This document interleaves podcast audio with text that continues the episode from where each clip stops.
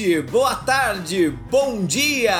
Aqui é o Pedrão, diretamente de Ribeirão Preto, e esse é mais um Ei Fala Direito Drops. Eu tenho a honra, a alegria de falar com meu grande amigo que há muito tempo não falava, o querido. Renan aqui, mas não faz tanto tempo, foi uma gravação só que eu fiquei de fora. Ah, Renan, mas a gente ficou. Eu, faz um tempo que eu não gravava. Fazia tempo que eu não gravava o Ei Fala Direito. E. E fazia. E aí, a, o fato de eu gravar com o Zé fez com que fiz, fazesse. Fiz, eita porra, tá tudo travado aqui. Cacete, eu tô, eu tô tão feliz que eu não tô nem conseguindo falar. Eu tenho dificuldade de comunicação. Mas é verdade, eu acho que chegou a bater uns 40 dias que a gente não conversa. Exato, e você tá corrido também, não tá, Renan? É, pois é. Pois é. Ainda assim, tá. É, assim, eu diria que tá mediano, mas ó, é, a gente precisa contabilizar agora, nessa altura da nossa vida, o esforço para não surtar. Exato, né? exato. É. Ele precisa é. ser contabilizado no dia, porque não é como se não, não tivesse acontecendo, acontecendo nada. Uhum. E. Um e é isso. É, é, caso alguma pessoa tenha essa curiosidade, esse. Hum, é isso. É 30% da minha conversa com a minha psicóloga. hum, é isso. É isso. É, é, e a psicóloga elabore, não, doutora? Não tem mais. É, hum, é isso. isso, meu. É, vou, vou estar encerrando por aqui mesmo, tá? É, e, ah, deixa eu só dar os, os recadinhos do, por favor. do coração, né? Pra gente atirar isso da nossa frente. Você ouvinte aí, se você tiver numa fase que tá te permitindo, que a gente sabe que tá tudo complicado e ainda tá piorando, mas se você puder, entra lá no Apoia-se, apoia.se barra Rei Fala Direito ou no PicPay no seu celular, que agora dispensa qualquer apresentação procura a nossa campanha lá é, e você vai encontrar o plano que chama Sentença, nosso único plano agora, e com a partir de 3 reais você consegue apoiar o Ei Fala Direito. Você pode apoiar com mais do que esse valor, menos não tem jeito, tá? Se você puder, por favor, é realmente muito importante, não é custo zero para fazer o podcast. E se vocês puderem colaborar é, bastante, né, com, com, com, valores maiores, a gente consegue entregar produtos melhores para vocês também, né? Então por isso que é muito importante. Todo mundo sai ganhando com essa. Mas se não for possível mesmo, não tem problema, a gente entende também e você pode ajudar de outras formas. Espalha a palavra, mostra pros amigos, compartilha, né? Um story, pô, ouviu um episódio que gostou lá no, no Spotify ou no seu agregador, compartilha lá no Instagram, ajuda a gente também. Sei lá, senta pra ouvir com, com algum conhecido, alguém que você já esteja isolado com a pessoa, né? Por favor, a gente sempre pede para respeitar e vai mostrando a palavra por favor. Vai lá, segue a gente, Instagram e Twitter, segue o Rei Fala Direito, HY Fala Direito nessas redes, interage com a gente, também é sempre muito legal. Mas se você tiver um tempinho a mais para escrever um e-mail bem caprichado pra gente, melhor ainda, que a gente adora. Faz um tempinho que a gente não faz nenhum especial de e-mails porque a gente acabou esquecendo um pouquinho que tem que gravar essas coisas, não é só ler o e-mail, né? Então a gente tá um pouquinho em atraso. Mas vai lá, escreve um e-mail pra gente que a gente adora. A gente faz agora os nossos especiais de e-mails para poder ler de maneira caprichada, a gente comentar também, para ficar uma coisa bem mais dinâmica do que só fazer uma leitura rápida, tá? Então vai lá, segue a gente, apoia a gente, manda e-mail e é isso. Agora a gente pode falar sobre nada, sobre tudo, Sobre alguma coisa a mais, alguma coisa a menos, né? pois é. Mas não, não, o nosso programa hoje tem, ele tem um objetivo. Ele tem um objetivo, na verdade, que é compartilhar uma ideia e, e até mesmo convidar o ouvinte. O que, que, você acha de convidar o ouvinte a partir da proposta do nosso programa de hoje? Eu acho tá? importante, porque a gente só tem um marco de, de saída, né? Mas a gente uhum. não construiu ainda um caminho argumentativo, né? É, e aí, cara ouvinte, o nosso ponto de partida, e aí eu quero que você. É, é como se fosse o tema da redação do Enem, o tema da redação da FUVEST, o tema da redação da Unesp, sabe? Eu. A gente tava. Assim, a verdade é que esse tema veio de algum lugar que a gente não sabe dizer, né, Renan? É, pois é. A gente tava. A gente tava tendo. Eu vou fazer a reconstrução da ideia. Se você quiser me corrigir depois, você tá. corrige, tá? É, nós estávamos tendo uma longuíssima discussão no Ei Fala Direito, no, no, no, nosso grupo de WhatsApp, que é pro, pro núcleo duro do Ei Fala Direitismo, tá? E aí estávamos todos conversando e tal. E aí volta e meia alguns conversam, outros não conversam. Eu gostaria inclusive de fazer uma denúncia que sempre quando a conversa tá longa, o Lost, senhor Rafael Melado, vem encher o saco, porque ele é essa pessoa. Ele vem, é, vocês é doido, fica conversando igual os loucos, deixa Vou eu trabalhar ter que aqui. silenciar isso aqui. É, ele promete silenciar toda semana essa merda desse grupo e não silenciou, ninguém sabe o porquê. Porque o meu tá silenciado desde que eu entrei. E eu entrei no grupo, no programa 01, tá ligado? Mas enfim, né? É, e até por isso eu não quero criar essa, essa cisânia aqui, tá? Mas é por conta disso que as pessoas, no geral, evitam conversar no grupo do Ei Fala Direito, tá? Porque todo mundo tem medo do Grumpy Rafael Melado.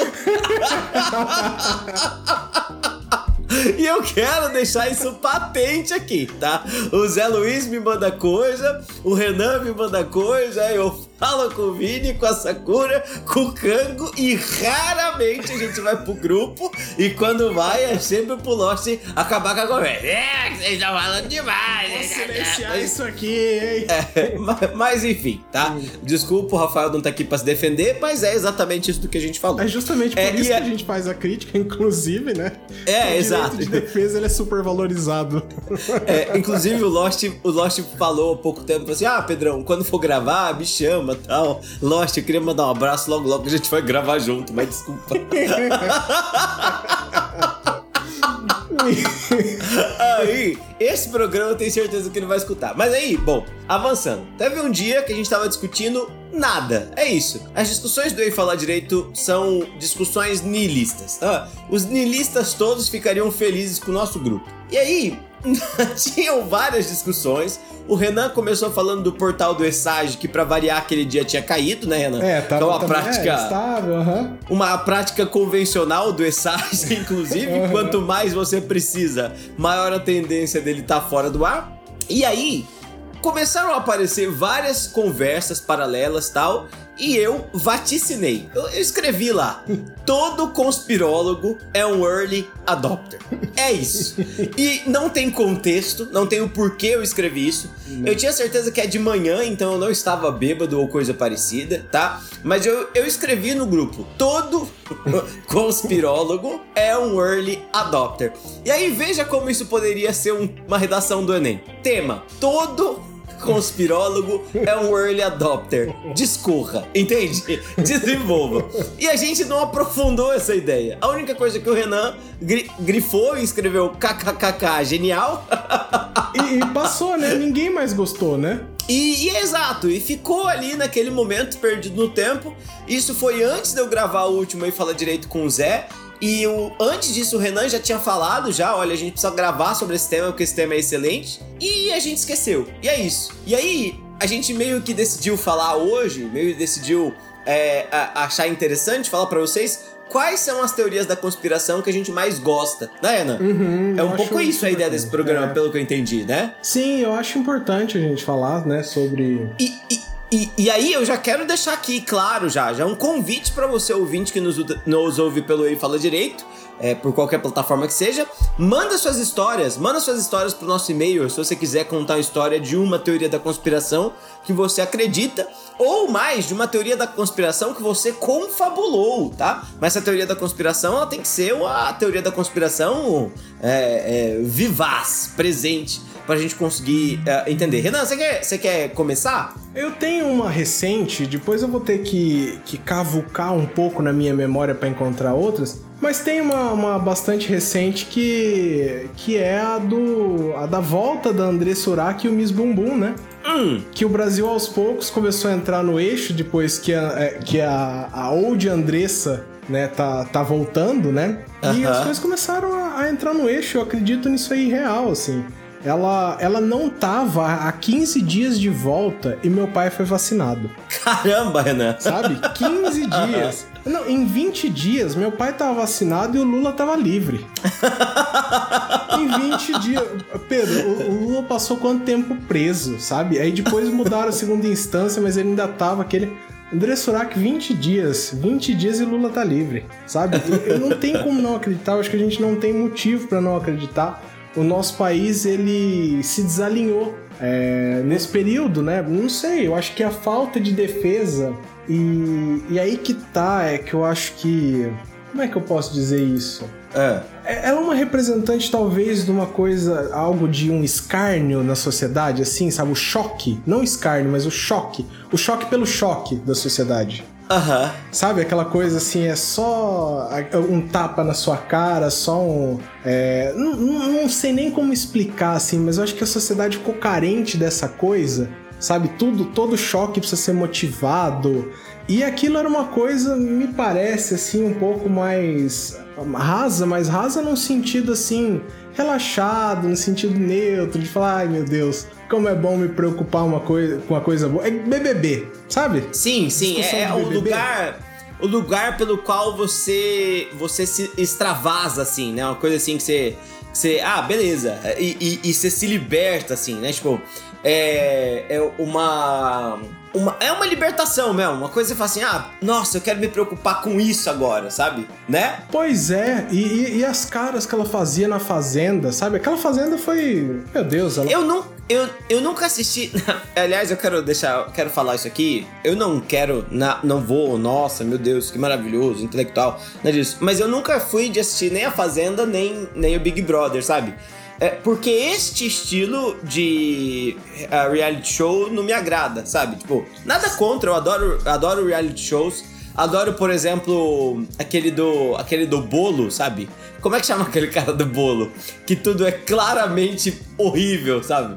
o Cake Boss, tá ligado? Ah, sei, sei, sei. Eu acho muito legal o Cake Boss, a galera brigando, aí vamos fazer os bolos mais incríveis do mundo e tal, sabe? Eu gosto muito desse estilo, assim, de, de, de, de reality show, mas não sou tão fã do Big Brother, sabe? Eu acho meio, meio marasmo. Concordo. Meio, é, tanto, tanto o Big Brother quanto a Fazenda me dão uma certa agonia, sabe? Tipo, de pensar o que é ficar lá, ó, um milhão de dias sem saber o que tá acontecendo fora, tá ligado? Sabe? Sei, sei, sei. Tá, tá, mas, mas nada, mas a gente pode voltar à grande Anderson Urach que realinhou os chakras do Brasil. Uhum. Pedro, só um segundo aqui. Meu pai mandou um áudio para mim, aí eu mandei para ele: ah. pai, escreve por favor, não consigo ouvir. E ele me respondeu com um áudio. Pera aí. ah, não, agora, agora não é nada. Cara, eu. Outro dia eu tava falando com um professor. A gente tá desviando um pouco do tema, mas tem tudo a ver com a história do seu pai. Eu tava conversando com o professor, e aí, velho, ele me mandava áudio. E o áudio, não sei se é porque ele tava no microfone ou alguma coisa, não dava para escutar o que ele tava falando, sabe? Tipo, ele mandava o áudio e aí você dava play e fazia assim. Tá ligado? Ai, e aí, eu respondi a ele assim, ó. O primeiro áudio que ele mandou foi assim: Cara, não tá dando para escutar o seu áudio. Ele pegou e mandou outro áudio. Aí eu falei: Olha, eu não. Desculpa, mas não tá dando para escutar seu áudio. Aí ele mandou outro. E ele deve ter mandado uns sete áudios, tá ligado? E aí no final eu falei assim: não, esse cara não tá entendendo. E eu peguei e mandei um áudio dele pra ele mesmo. Aí a resposta dele foi: Ah, você não tá entendendo meus áudios. eu falei, exato. Aí ele falou: Não, eu achei que o, link que eu tinha te mandado antes estava sem som. Eu falei: Não, não, não é isso. Eu só não consigo te escutar, velho. mas, mas essa teoria da conspiração da Andressa Urach é, é, é, é, uma, é uma coisa a se pensar, né? A se pensar mesmo, assim. E a gente pode ver que as coisas têm, têm né? Não vou falar melhorado, mas as coisas, as coisas têm feito mais sentido. Elas depois que Andressa... aceleraram na direção do buraco, né? Exato, exato, exato, exato. Ah, melhorou? Não! Mas eu tenho a impressão que algumas pessoas estão caindo na real, sabe? É, tipo, ó, é meio é, é, aos poucos assim, mas eu acho que começou, esse ritmo começou a aumentar um pouquinho agora. É. E aí, o, próprio STF foi influenciado claramente por isso, né? né?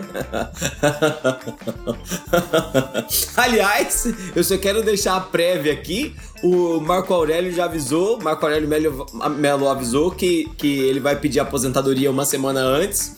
E aí já vamos preparar já expectativa para quem vai ser o próximo ministro do Supremo, hein? Meu Deus, esse, porque assim, a, a, a gente tava num período e vamos colocar aspas nisso que eu vou falar, mas que o presidente estava em paz com o Centrão. Nossa, Jesus. Por isso a gente teve a, a indicação do. Eu... Cássio, Cássio Nunes. Não, e eu adoro a figurinha do WhatsApp que surgiu do caralho, Cássio, tá nos altos. Gilmar Mendes. Mas você sabe que essa briga do Cássio, do Gilmar com o Cássio, me lembra a briga do Lewandowski com, com o Gilmar? É. Cê, não sei se você lembra, né? Porque agora, dessa última vez, o Gilmar tava puto e falou assim: ah, isso aqui isso não é garantismo nem aqui nem no Piauí, tá ligado? E aí deu aquela. Deu uma, uma briga, uma coisa chata. Aí o Cássio falou assim: Ô ministro, o senhor tá menosprezando o Piauí e tal. E aí, isso me fez lembrar durante o processo do mensalão que o, o Lewandowski pegou e falou pro Gilmar Mendes, falou assim. Falou, ministro Gilmar, o senhor me, me assusta com a sua grosseria. Eu sou um professor universitário, sou professor na USP, sou professor, ministro. E o Gilmar Mendes ficou muito puto e falou: Ministro, eu também sou professor. E aí virou uma briga, tipo, a briga dos catedráticos que nunca deram aula na vida, tá ligado? Mano, pergunta. A gente vai ainda convidar o Kango. A gente vai convidar o Kango ainda um dia o Kango, ele é muito chapa branca, né? Ele evita falar de coisa que possa prejudicar a carreira dele. Mas eu quero perguntar pro Kango ao vivo como foi ter aula na, na São Francisco com o ministro Lewandowski. como foi não ter aula, né, com o ministro Lewandowski, né? Exato. Como chamava na Unesp o, o grande, o grande o jurista... Exato, né? O Nery. Ah, nosso caro professor que ele foi dar aula uma vez no ano e eu decidi faltar no dia que ele foi. Porque eu imagina, achei um Ô, Ana, imagina um aluno, um aluno ali que o pai é, é do direito, sabe? Aí o, o, pai fala assim pro filho: Filho, olha, quando você for fazer direito, tem que fazer direito na Unesp pra ter aula com o grande Nelson Neri, tá ligado?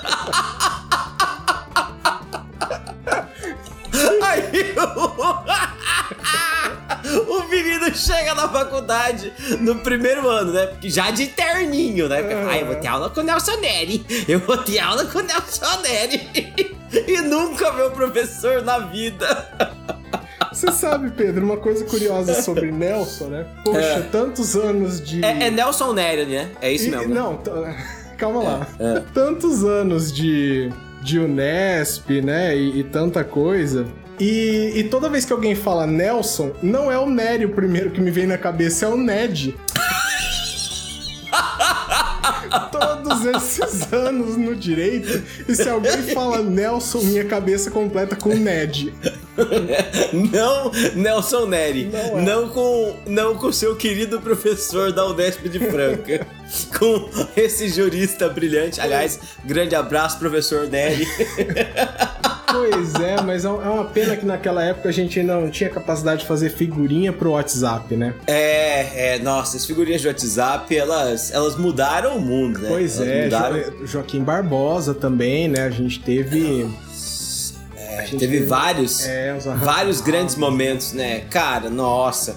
O, o, o julgamento do mensalão inteiro foi muito bom, né? Primeiro, e aí veja que mudou completamente o assunto desse programa, mas esse programa é livre, né? É. é... é primeiro, porque uma das coisas interessantes do julgamento do mensalão é que o presidente do, do, do Supremo naquela época era o Aires Brito, né? Quando o presidente e decano da casa é o Aires Brito, isso significa que as coisas podem sair do controle muito rápido. Porque, além de jurista, o Aires Brito era poeta, né? E aí, volta e meia, quando ia abrir as coisas, quando ia abrir as sessões, o Aires Brito decidia começar com uma poesia. Então é, é de fato de um lirismo muito bonito. Mas a gente tem que entender que às vezes as coisas saíram um pouco do controle, né? e mais, e mais. A, a, tendência às coisas saírem do controle era muito grande, porque um dos investigados era o Roberto Jefferson. E assim, o Roberto Jefferson de hoje, ele é só uma sombra fascista do que era o Roberto Jefferson de 2002, né? é. né? E o Roberto Jefferson dos anos 2000, que ainda não era fascista, era uma figura bem mais legal, ele era só um charlatão de marca maior, assim, sabe? E aí, em ser um charlatão de marca maior, coisa que ele é até hoje, mas é, aí ele tem essa, essa aura fascista que é diferenciada, né? É que o charlatanismo é... ele teve um upgrade nos anos 2020, teve. né? Teve, teve. É porque o charlatanismo, é, ele virou um charlatanismo de direita. E aí o charlatanismo de direita, ele tende ao fascismo. é, é, complicado. O charlatanismo. É, é, muito complicado, é muito complicado. Como historiador, é, é complicado explicar essas funções. Mas o, o que é muito interessante é que o, o Roberto Jefferson, ele é uma figura maravilhosa. maravilhosa. Porque os discursos dele são discursos inacreditáveis. Se você não acredita em mim, digita aí processo do mensalão Roberto Jefferson e coloca para ver, ouvir ele falando na, nas plenárias, assim, na frente dos ministros do Supremo. Eu não me esqueço acho que foi durante a CPI do mensalão, inclusive, que ele aparece com a história ultra mal contada, ele aparece com um mega olho roxo na sessão, e aí ele vai contar a história de que aquilo que claramente foi um soco não foi um soco, foi um armário dele que caiu exatamente sobre o rosto em formato esférico, tá? Então, realmente pode acontecer na vida das pessoas. E em uma dessas sessões ele canta Nervos de Aço, tá? Que é, que é maravilhoso. É maravilhoso. Porque ele, inclusive, além de tudo que o Roberto Jefferson fazia, ele também fazia aula de música. Então, do nada, ele começa. Há pessoas com nervos de aço, sem sangue nas veias e sem coração. Mano, é muito incrível, é muito incrível, é muito incrível. Os anos, é, a gente perdeu. É que assim, é, uma coisa é a pizza, né? E outra coisa é o risco do Estado Democrático de Direito se transformar numa, numa ditadura. É. Então, é muito por isso que a gente evita rir é, do Bolsonaro, né? Porque assim, é completamente risível? Sim, se ele não tivesse a capacidade de dar um golpe de Estado, coisa que claramente ele tem, não é? Pois é. Assim, e em aí... algum momento a gente vai conseguir rir dessa época, mas ainda não é Exato, agora, né? exato. É, ah, passado ah, só, isso... Só uma coisa, deixa eu colocar uma vírgula, Pedro, do, do governo Bolsonaro. A gente precisa descontar a pandemia porque eu acho que isso é uma coisa, né, que é óbvio que não vai ser engraçado em momento algum. Não, nada, de maneira alguma. A gente tá pensando no governo, evidentemente, e não nessa situação horrenda que o governo é, mergulhou o Brasil enfim, a gente não, não deve discutir isso agora. Mas é, é, eram tempos áureos, né? Eram tempos glórios, assim, em que a gente tinha. A gente ria dos golpes e tal, mas a gente não tinha medo da ruptura institucional, né? É, a gente falava, ah, beleza, vai ter isso, vai ter aquilo, mas, mas tudo resolvia depois, né? Ninguém, ninguém queria envolver o exército no meio das coisas. A gente não tinha os três, os três, é, os quatro agora, né? Os quatro filhos uh, na política, então, sei lá, enfim, né? A gente não tinha, não tinha essas figuras. E é engraçado, né? É engraçado como no começo a gente só ficava assim, ah, mano, isso aí, esses moleque aí não vai dar nada. Mas é engraçado como hoje a gente sabe exatamente quem que é cada um dos filhos, né? Uhum. E que aquilo, que a presidência virou um negócio de família mesmo, né? Exato, exato. Eu acho que nenhum negócio é tão familiar quanto a presidência da República, né? É, é muito curioso isso. É impressionante que quando a gente fala do Carlos, a gente sabe quem é o Carlos. Quando a gente fala do Flávio, a gente sabe quem é o Flávio. Quando a gente fala do Eduardo, a gente sabe quem é o Eduardo. E quando a gente fala quem é o Renan, seu xará, Renan. a gente sabe quem é, né? Pois é. São três filhos, cada um com sua competência diferente, tá? Não quero dizer nada, mas o mais novo é o menos capaz, mas ainda assim, dentro daquilo que ele pode fazer, ele, eles conseguem fazer o um estrago, né? Maravilhoso. Mas, enfim. É, é, e o que, que, isso tem a ver com as nossas teorias da conspiração, Nada, Ana? praticamente. Bom, em algum momento, em algum momento eram teorias da conspiração que elas foram é, virando, ganhando peso, né? E agora, sei lá, estranho, tudo estranho. Mas Ó, você eu vou- compartilhar uma, Pedro. Eu vou puxar uma teoria da conspiração aqui então, Renan. Agora, Renan, eu quero música de seriedade, tá? Eu quero, quero música grave, porque essa teoria da conspiração, ela vai mudar a sua vida. Para, para, para, para, para! Não, brincadeira. Desculpa, eu só queria criar essa, essa tensão aqui. Mas é. Eu, particularmente, sou um conspirólogo daquilo que não é a conspiração, mas no sentido de que nós temos uma grande influência, e aí preste atenção no que eu tô falando pra você. Talvez o SNI vá nos investigar, talvez a CIA vá nos investigar, talvez o FBI vá nos investigar. Não quero dizer nada disso, tá? Mas enfim, é possível. Mas eu tenho a plena convicção, e daqui 60 anos a gente vai descobrir isso com certeza, tá? Que a queda da presidenta Dilma Rousseff tem em mãos dos Estados Unidos claramente. É isso que eu quero dizer, tá? É isso que eu quero dizer. Não vou dar pistas, tá? Não, brincadeira, vou dar pistas sim. E aí preste atenção, Renan, e como as coisas se encaixam. Olha como essa teoria da conspiração é uma teoria da conspiração boa, tá? Não sei se você se lembra, tá? E aí eu quero re... quero quero revitalizar a memória do brasileiro, tá? E talvez você seja muito jovem, você não se lembre da era PT, você só conheça o PT pelas notícias, tá bem? E aí, Renan, pra você, assim como eu, quero revitalizar nossa memória, principalmente porque no começo do governo da Dilma eu tenho certeza que a gente era PSDBista. Eu era, e eu aposto que você também era. Minha, minha família é, é- Assim, eu votei no, no, no Lula com 16 anos na reeleição dele. Nossa, Renan, nossa, Renan, ou que. Ou você é louvável. Você é o único de Fernandópolis. A Dilma teve um voto e foi você o cara que votou em Não, eu me Fernandópolis. lembro, Parabéns. eu me lembro que na minha sala, na, na- na época que eu tava no ensino médio, né, que eu votei com, com 16 anos na, na reeleição dele, a minha sala que, que deveria ter, eu tô chutando assim, mas era um número mediano assim de alunos.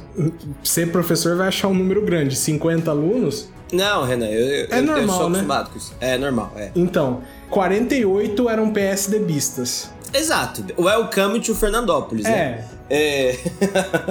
e aí, é, o, o que, que é interessante, né? É bom a gente lembrar que lá no- durante a eleição, né, quando acabou o governo Lula, a gente teve a, a eleição da presidenta Dilma, a Dilma era muito famosa por ser inflexível. Não sei se você lembra disso. É, e aí, a grande, a grande história da presidenta Dilma e a grande figura da presidenta Dilma, a dureza da presidenta Dilma, na verdade, é uma dureza que estava associada um fato dela ser ultra séria. Então, era assim: é, no governo do PT, a gente sabe que, que a gente teve uma, uma série de escândalos de corrupção, mas toda vez que, que se instaurava um escândalo de corrupção em um determinado ministério, a Dilma era colocada nesse ministério para resolver o problema. Foi assim que ela foi, primeiro, ministra de Minas e Energia, que é um dos ministérios da história do Brasil que é muito complicado, né, que opera toda a rede energética do Brasil é, e toda e boa parte das, das reservas naturais do Brasil. Então, imagina a- o potencial de dinheiro que esse ministério envolve, né, ou envolvia, não sei se esse ministério existe ainda. E mais curioso, né? é, ela é- é uma pessoa, era uma pessoa que ganhou notoriedade dentro do Ministério de Minas e Energia porque procurou, investigou e encerrou uma série de, de corrupções que estavam acontecendo dentro do Ministério. Depois ela passa para Casa Civil, né? É, principalmente depois da queda do Palocci, se eu não me engano. E, Acho, né, que, acho que Casa Civil não, não tava com, com o Zé Dirceu? Zé Dirceu, isso, perdão, eu confundo os dois. Zé Dirceu, muito bem citado.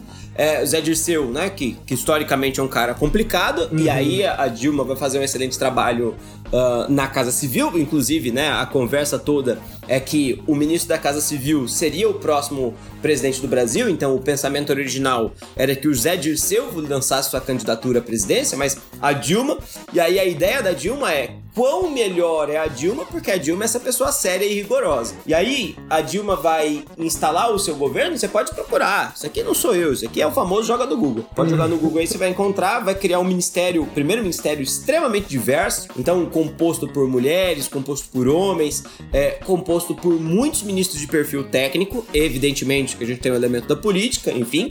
E aí, logo no começo do governo da Dilma, uma série de ministros caíram em sequência, assim, sabe? Um atrás do outro e todos os ministérios que tinham problemas e irregularidades. Isso é uma coisa notória. Quando a gente tem ali a, a, o segundo turno, a mesma coisa, só que aí, aliás, segundo mandato, mesma coisa, só que aí nesse segundo mandato, a visão da Dilma inflexível começa a mudar. Tá? E aí a construção que se faz, a, a ideia, inclusive uma ideia da mídia que vai estar muito presente, é que aquela figura que era muito rigorosa, na verdade, é uma figura burra. É uma figura que não sabe governar. Os memes vão chover no segundo mandato. A história do, do armazenar o vento, a história do uhum. saúde da mandioca, a história das crianças aqui por trás tem cachorro.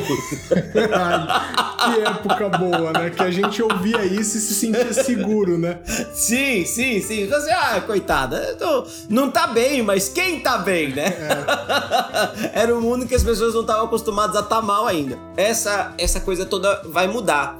E aí, lembrem-se, lembrem-se que lá nos idos de, de 2016, lá todas as, as, grandes manifestações, então a presidenta começou a ser mal vista na mídia e mal vista principalmente entre os próprios políticos, que ela é uma, é uma presidência, uma presidência bastante dura, inclusive, né, com suas bases políticas. Uhum, Mas, Renan, nós tivemos manifestações grotescas em 2016 por conta de uma alteração de 20 centavos no preço das passagens em São Paulo do preço das passagens é, no Rio de Janeiro, nas grandes capitais. Além disso, tá? A gente teve uma manifestação gigantesca por conta do preço do combustível que estava alto, tá? A gente teve manifestações por conta do dólar que estava alto, e aí o combustível estava em 2,40.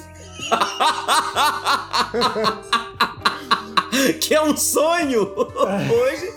E o dólar que tinha batido os 2,50, 2,60, que nunca mais vão bater na história do Brasil. E aí, gente, a gente teve manifestações de um sem número e de uma quantidade inacreditáveis. A gente teve milhões e milhões de pessoas nas ruas demandando a queda da presidenta da República, demandando o fim da presidência, demandando intervenção militar constitucional. Ô Pedro, nessa época não emendou com aqueles protestos contra a Copa do Mundo? A Copa contra foi... a Copa do foi Mundo, um é. antes isso. Foi... Eu, eu, tenho a impressão que os protestos da Copa do Mundo, eles estão nesse caminho aí. Estão nesse, estão nesse ínter. Ah, mas eles, Enfim, são, eles são um pouco anteriores. Eles são, são um pouco anteriores. Não são? É, tanto que a, a, presidenta faz a abertura dos jogos, lembra? Tem uma vaia gigante, enfim. É, é, a, a, gente teve, a, teve a, as aberturas e tal. Mas lá nas aberturas as coisas já não estavam muito bem, tal. Mas, e aí? Preste atenção. Então, enfim, vai cair e tal. E aí, beleza. Tá, então, o que, que é o, o substrato da minha teoria da conspiração? Primeiro ponto, a gente tá com um problema muito pior do que a gente jamais viu, tá? E apesar da pandemia, tá? A gente entende que a pandemia é um elemento importante para que as pessoas não saiam na rua, tudo mais, mas no geral, a sociedade civil caminha de maneira mais de acordo com o governo do que a que a gente viu lá atrás. Então, a questão econômica não é uma questão tão preponderante. Esse é o ponto 1. Um. Tá bem? Esse é o ponto 1. Um. Uhum. O ponto 2, e aqui é o momento, a gente vai ser ouvido pela CIA, pelo FBI, pelo NSI. NSI não, NSI é no Brasil. Como é que chama aquele outro dos Estados Unidos lá? NSA? NSA. NSI é o. É NSI era. NSI era o. Era tipo a BIM do Brasil durante a ditadura o CSI, militar. O Law and Order, é, tá todo Não, tá muito confuso. O cara não tá prestando atenção. Preste atenção. E agora, Renan? Isso aqui, se quiser cortar, eu vou dizer que se é cortar, a gente vai sobreviver mais tempo. Se você não cortar, tem uma chance de uma coisa séria acontecer com a gente, tá? Hum. Então, já vou dizendo, consequência sua, tá? Então preste atenção. Nesse ínterim, tá? Então lá em 2016, uh, 2015 ali mais ou menos, no Brasil assume uma embaixadora dos Estados Unidos, tá bem? Chamada Liliana Ayaldi. Tá? Você pode procurar aí Liliana Ayaldi, que é embaixadora do Brasil, é embaixadora dos Estados Unidos no Brasil, tá? Uhum. E o serviço do embaixador no Brasil, embaixador dos Estados Unidos no Brasil, é manter ali a proximidade com o governo, evidentemente, né? E a dona Liliana Ayaldi, antes de ser chanceler dos Estados Unidos no Brasil, era chanceler dos Estados Unidos no Paraguai. Entende? E ela foi transferida para o Brasil logo depois do presidente do Paraguai, do presidente Fernando Lugo, ter caído da presidência. Né? E aí ela vem para o Brasil, acontece uma série de transformações. Pouco tempo depois, a presidência do Brasil também cai. A gente faz um minuto de silêncio aqui, uma pausa dramática. Podemos estabelecer aqui uma coisa tem alguma coisa a ver com a outra? Não sei.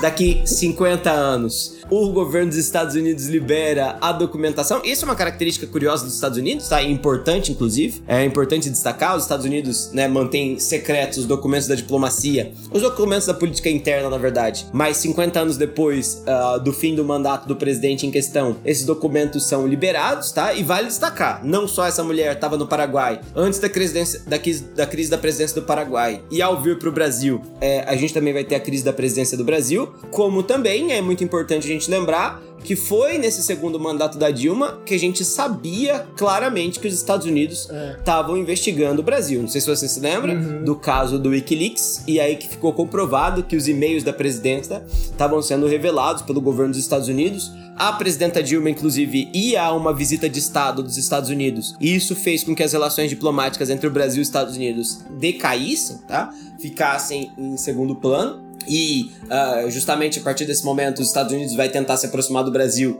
O Brasil vai fechar suas relações diplomáticas com os Estados Unidos. Não, não no sentido de encerrar as relações, mas, mas isso vai pegar realmente muito mal, porque é, é notório nesse momento que o Brasil estava sendo uh, pesquisado ou estava sendo consultado investigado, né? ou investigado pelos Estados Unidos da América. E a gente sabe muito bem que o histórico dos Estados Unidos da América não é um histórico bom nesse sentido, né? E vale a gente lembrar também que nesse momento, apesar de ser o governo do presidente uh, Trump, a gente tem uma tentativa muito grande de aproximação do vice-presidente Biden em relação ao Brasil, mas que esses elementos todos devem ser destacados. Aqui de novo, tudo o que diz a história é verdade? Não sei. Teoria da conspiração serve justamente para isso. Tô erguendo essa teoria da conspiração aqui, tô deixando ela aqui registrada, lavrada. Tá sendo um early da... adopter. Tô sendo um early adopter porque é isso os conspirólogos. Todo conspirólogo é um early adopter e daqui 50 anos a gente volta para discutir se isso aqui tá certo, se estava errado, porque aí os documentos do governo ficam abertos. É isso, Renan. Eu Dúvidas? Acho, eu acho né? maravilhoso o, o, ah. o, tamanho do espectro que a gente conseguiu abranger nesse Drops. Porque a Exato. gente foi de Miss Bumbum está salvando o Brasil. Ah, o governo do presidente Obama foi responsável pela derrocada do governo Dilma Rousseff. E mais importante, o início da crise brasileira, tá? Porque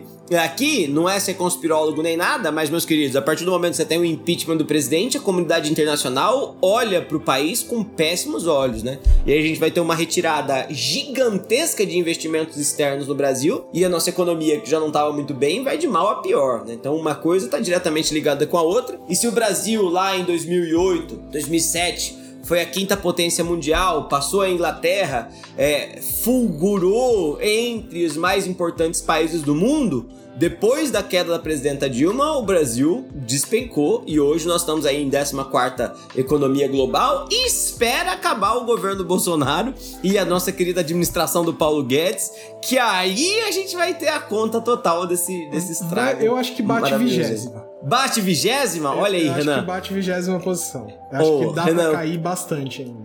O que eu gosto de você é que você também é um conspirólogo e como conspirólogo você é um early adopter. Você, meu caro ouvinte, mande sua teoria, tá? Você concorda com a nossa teoria? Concorda com, com a história da, da embaixadora dos Estados Unidos no Brasil, no Paraguai? Não concorda? Manda sua teoria pra cá, tudo bem? E é basicamente isso que eu gostaria de dizer, gostaria de deixar por aqui. Grande abraço para vocês que estão nos ouvindo. Renan, é isso, né? É isso. Por mim é, é, é isso. Eu fiquei um pouquinho é, assustado, tendendo a, a, a, adotar, tendendo a te seguir nessa, nessa teoria da conspiração, mas isso realmente só o futuro dirá, então o que a gente pode fazer é deixar o nosso tchau pro nosso ouvinte e na próxima esperar que ele esteja de volta aqui. E que a gente Ou, esteja também, na é, verdade, né? Vai saber quem é, está exato, ouvindo, né? Exato. Ou vai que esse programa nem vai pro ar, hã? porque é pois é possível. é possível. A gente tá dormindo aqui, essa, essa noite eu vou dormir até de roupa, porque vai que eu sou preso. Eu costumo dormir, costumo dormir nu.